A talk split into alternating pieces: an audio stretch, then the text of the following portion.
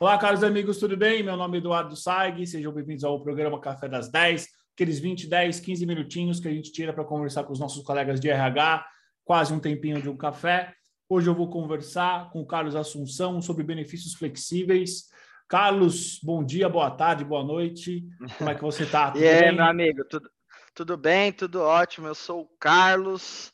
Vamos falar aí sobre um pouco dessa área aí de RH que, que ganhou força nesses últimos tempos devido à pandemia e muitas mudanças né, de benefícios. Estamos aí, vamos, vamos que vamos. Ótimo. Carlos, para quem não te conhece, conta um pouquinho de você, da sua história e da sua carreira. Vamos lá, eu trabalho desde os 14 anos com benefícios e remuneração, né? Mais especificamente com benefícios, saúde, qualidade de vida, motivação, uh, datas comemorativas, tudo que a área de benefícios faz, estamos juntos nessa.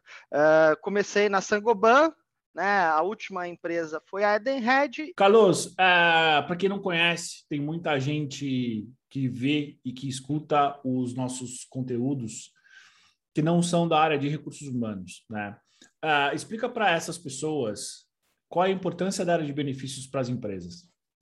Claro, claro. Ó, para quem não sabe nada, nada de benefícios, sabe aquele o garoto a garota lá que, oh, cadê o meu ticket? Cadê o meu VR? Cadê meu plano de saúde? Cadê meu é, somos nós, né? É, é, tudo começa tudo termina aí. Porém, né, a área de benefícios como um todo, ela faz as negociações da, da maior parte dos benefícios, algumas vezes apoiada pela área de compras, outras não. Tudo depende da empresa. Algumas vezes apoiada pelo broker, né, uh, consultoria especializada, outras não. Mas tudo termina para satisfazer, né, nossos colaboradores. Então, quando você recebe lá o seu cartãozinho, né, dos tickets, dos planos de saúde, seguro de vida e tudo mais, teve toda uma estratégia por trás, teve todo um alinhamento com o sindicato, teve todo um alinhamento com o mercado de trabalho propriamente, porque cada é, empresa ou segmento tem benefícios mais arrojados ou não. Né? Todo mundo diz que a área farmacêutica e bancária é o que mais tem benefícios. Essas novas techs, né, Mercado Livre, entre outros, tem um monte de benefício e tem outras áreas que não tem tanto. Mas a área de benefícios ela faz essa ponte. Uh, ela é como se fosse a remuneração complementar do colaborador, né? Uh, então, pô, você tem um plano de saúde, um plano de saúde por cabeça é quase 500 reais, dependendo da região. Então, tudo isso é o seu pacote de remuneração. Excelente. E, Carlos, o que, que são os benefícios flexíveis e por que, que eles estão sendo tão falados hoje em dia? É o futuro, do é benefícios flexíveis é o futuro.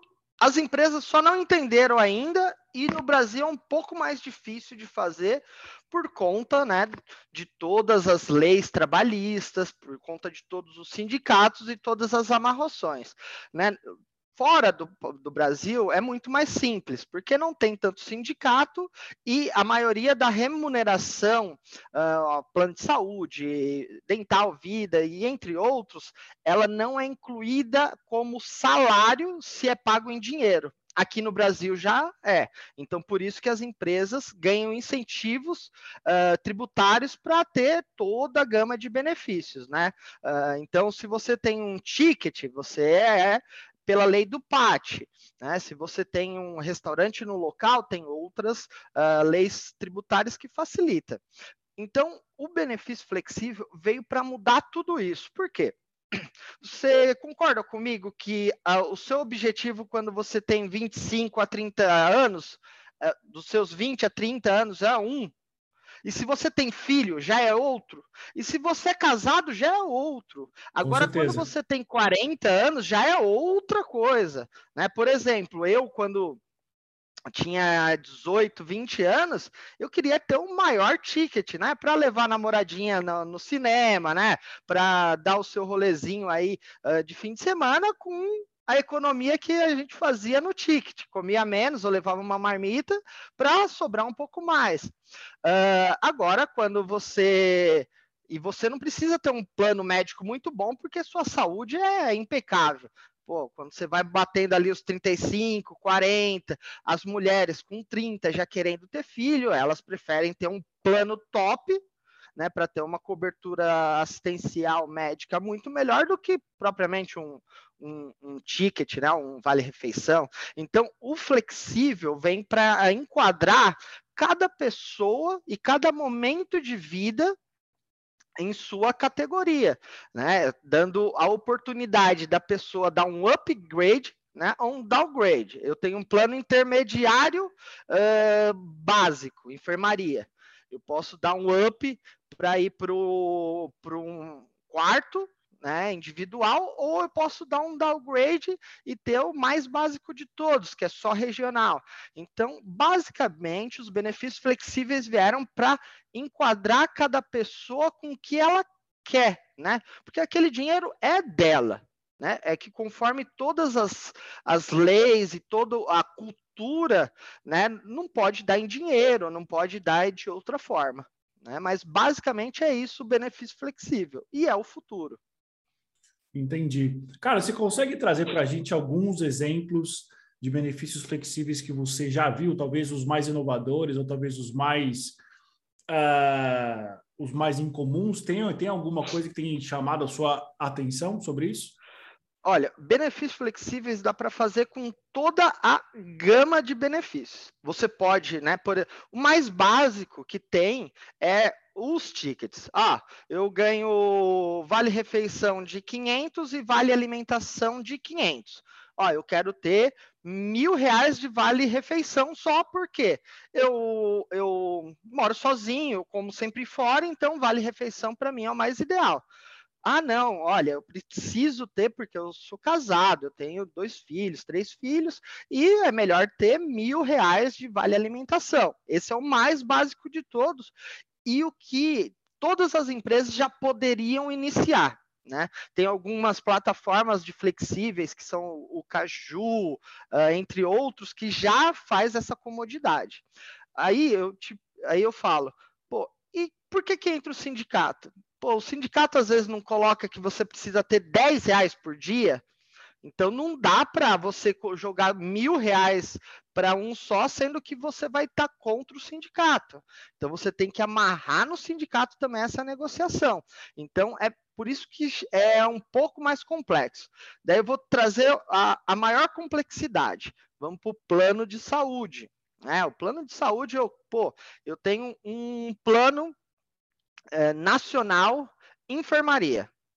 Eu não uso, e custa 500 reais. Eu não uso muito, eu quero ter mais saldo é, em combustível, por exemplo. Eu quero ter 200 reais em combustível e quero dar um downgrade.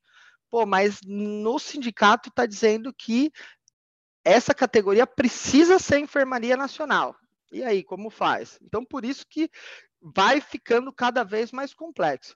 O que eu vejo hoje de, de tão inovador são as assistenciais, né? Eh, eu vejo você usa óculos e a maioria da população é, usa óculos.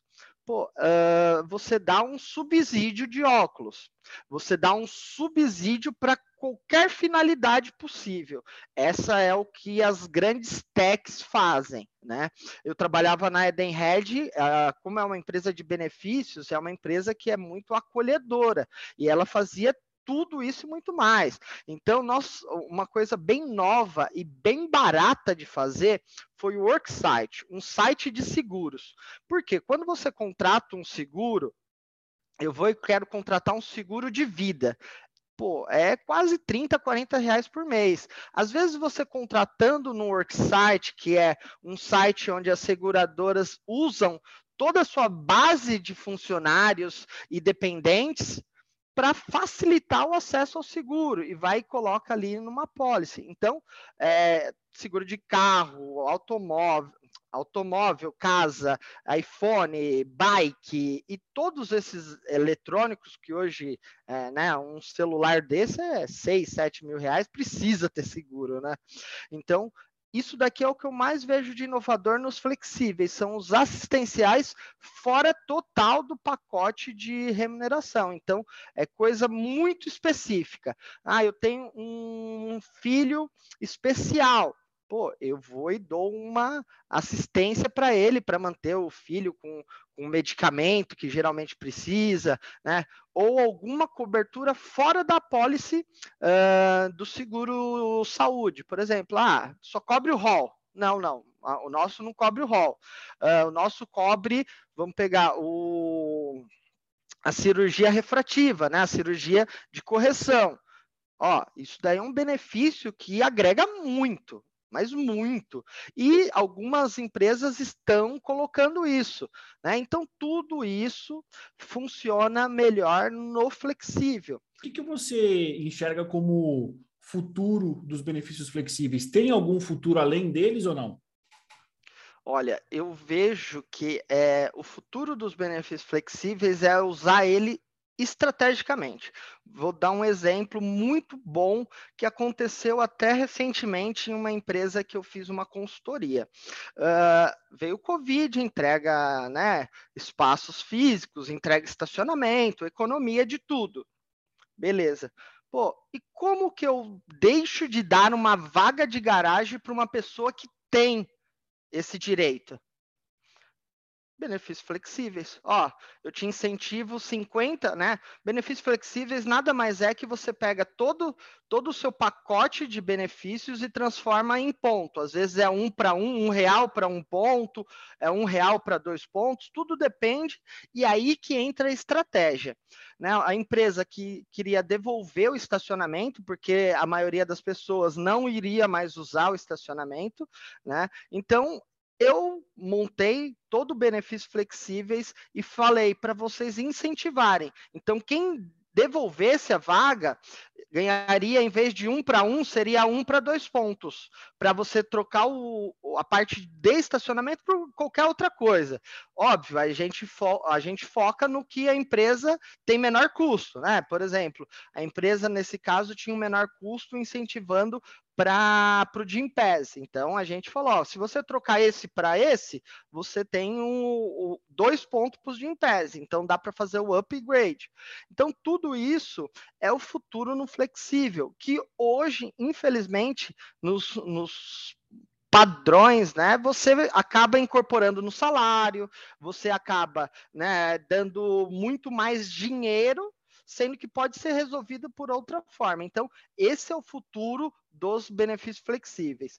E eu acredito que auxílio home office vem para ficar, né? Por quê? as empresas economizaram, né, entregando né, espaços. Uh, eu trabalhava né, na, na Edenred, ela tinha cinco espaços, hoje tem dois. Olha o saving que eles tiveram entregando três.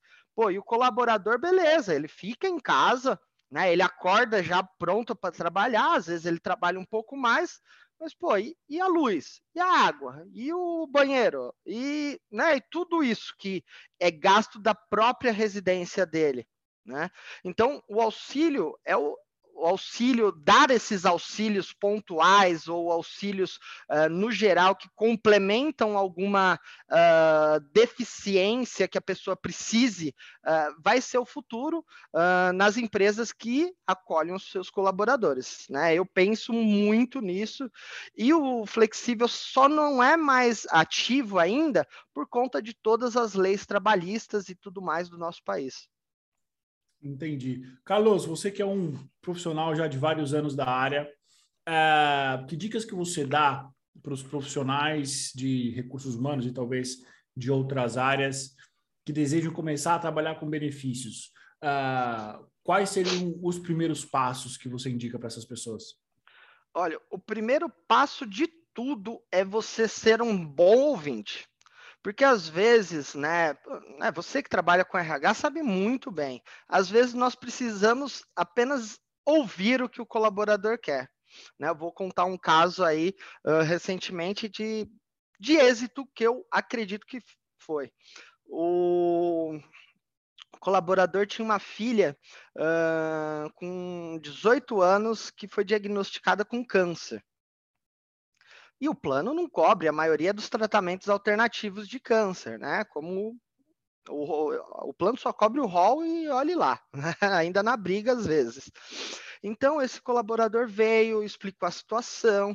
Imagina, pô, ele tem 40 anos, a filha 18 com câncer e um câncer é muito uh, no estágio assim que poderia assim da noite para o dia a garota infelizmente né vir a falecer. Só que ele veio, contou a história, né, contou tudo. Uh, nós, como uma empresa acolhedora, pegamos essa história e trouxemos como um case de sucesso, né? Pô, a, a, garota tinha uma expectativa de vida de três meses, ela acabou vivendo dois anos e meio com alguns auxílios que nós demos. Então, o primeiro ponto para ser da área de benefícios é você ser um bom ouvinte e ser um resolvedor de problemas. Uh, você resolvendo problemas, você consegue é, entender muito mais o que as pessoas realmente querem. Porque às vezes elas vêm para pedir um empréstimo, mas elas não querem exatamente empréstimo. Elas vêm para pedir uh, uma facilidade no plano de saúde. Só que se você procurar bem, aquilo tem cobertura. Então você precisa ser um bom ouvinte, entender o problema e gostar de resolver problemas. Por quê? Uh, tudo quando acontece na área de benefício é porque já deu merda geral. vou, vou, te dar um exemplo assim tão pequeno, tão pequeno, que se transforma numa bomba relógio. Uh, você trabalha com benefícios, você não pagou uma nota fiscal. Puta, não pagou. É, pronto, não paguei. Uh, pô, ai, daí o, o, a área de faturamento, a área de contas a pagar, tipo, deu a mínima para. Ah, meu, manda lá, porque geralmente é assim, né? Oh, não, manda daqui uma semana que eu vou e pago. E para Plano de saúde não funciona desse jeito. Ou você paga, ou dentro de cinco dias cortou. Você pode ser o presidente da República.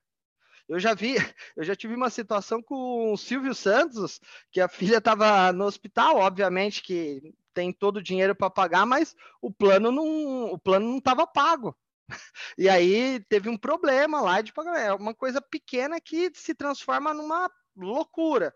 Então, assim, imagina, você tá lá na boca do caixa e, e lá na boca do, do hospital, né, para ser atendido, você entrega sua carteirinha, ah, seu plano não. E geralmente eles dão a notícia assim: ó, oh, seu plano não tem plano, tá cortado.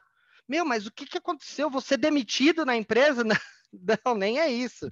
É porque alguém esqueceu de pagar e ocasionou todo um problema. E às vezes você tem que ligar com a, com a corretora, você liga no hospital, você fala, eu vou pagar, eu dou a minha garantia que vou pagar. Ó, tá pago, tá no, já reativo. Então, muitas das vezes, é, é a área de benefícios só vive em chamas. É, quando chega um problema, o problema já chega muito estourado, né? Então, você tem que ter essa paciência para entender o problema e ser um bom é, solucionador de problemas. Excelente, Carlos. Você tem mais alguma coisa que você gostaria de falar que eu não te perguntei? Ah, tem muita, né? Mas assim, para quem está começando na área de benefícios, é, tente entender a estratégia das movimentações que você vai fazer, porque a área de benefícios é básico, é, é você compra lá o plano de saúde, as carteirinhas, os tickets, entrega para o colaborador. Só que pro RH né? Estrategicamente, a área de benefícios é, o que, é a que mais tem poder de solução de problema e trazer dinheiro. Né? Uma boa negociação num plano de saúde de uma empresa que tem 3 mil, 4 mil vidas pode trazer um saving de milhões. Né? Ou de um seguro de vida com uma taxa alta, ou de um ticket uh, que não tem uma taxa de rebite, entre outros. Então, assim, a área de benefícios é uma área que pode trazer dinheiro para a empresa. Isso é um fato. Basta você entender como funciona esse mecanismo uh, e toda a estratégia. Então, eu focaria sempre em estratégia de benefícios, porque é isso que faz você ser reconhecido como um bom profissional. Excelente, Carlos. Quero agradecer pelo seu tempo. Obrigado por você ter contado um pouco, ter compartilhado um pouco da tua experiência com a área de benefícios, principalmente benefícios flexíveis, que eu concordo com você. Acho que é uma estratégia, é uma das várias estratégias de atração e de retenção das empresas. Já estou uhum. vendo isso. É, enfim, quero deixar aqui um espaço para você deixar as suas últimas palavras aqui no nosso programa. Agradeço imensamente pela oportunidade de falar aqui no seu programa. É, desejo que esse programa bata 100, 200, 300 edições e que você vá muito longe e conte comigo. Né? Nós vamos aí, né, eu como um especialista de benefícios, saúde, programa de qualidade de vida, vou fazer o possível para trazer cada vez mais informação e você conte comigo aí para para ensinar ou para passar um pouco de conhecimento aí da área. Excelente, Carlos. Mais uma vez, obrigado. É, para você que está vendo a gente, curta, compartilhe. Eu vou colocar todas as informações do Carlos, tanto no card, para quem está vendo o vídeo e para quem está ouvindo também. Carlos, brigadão. Um abraço.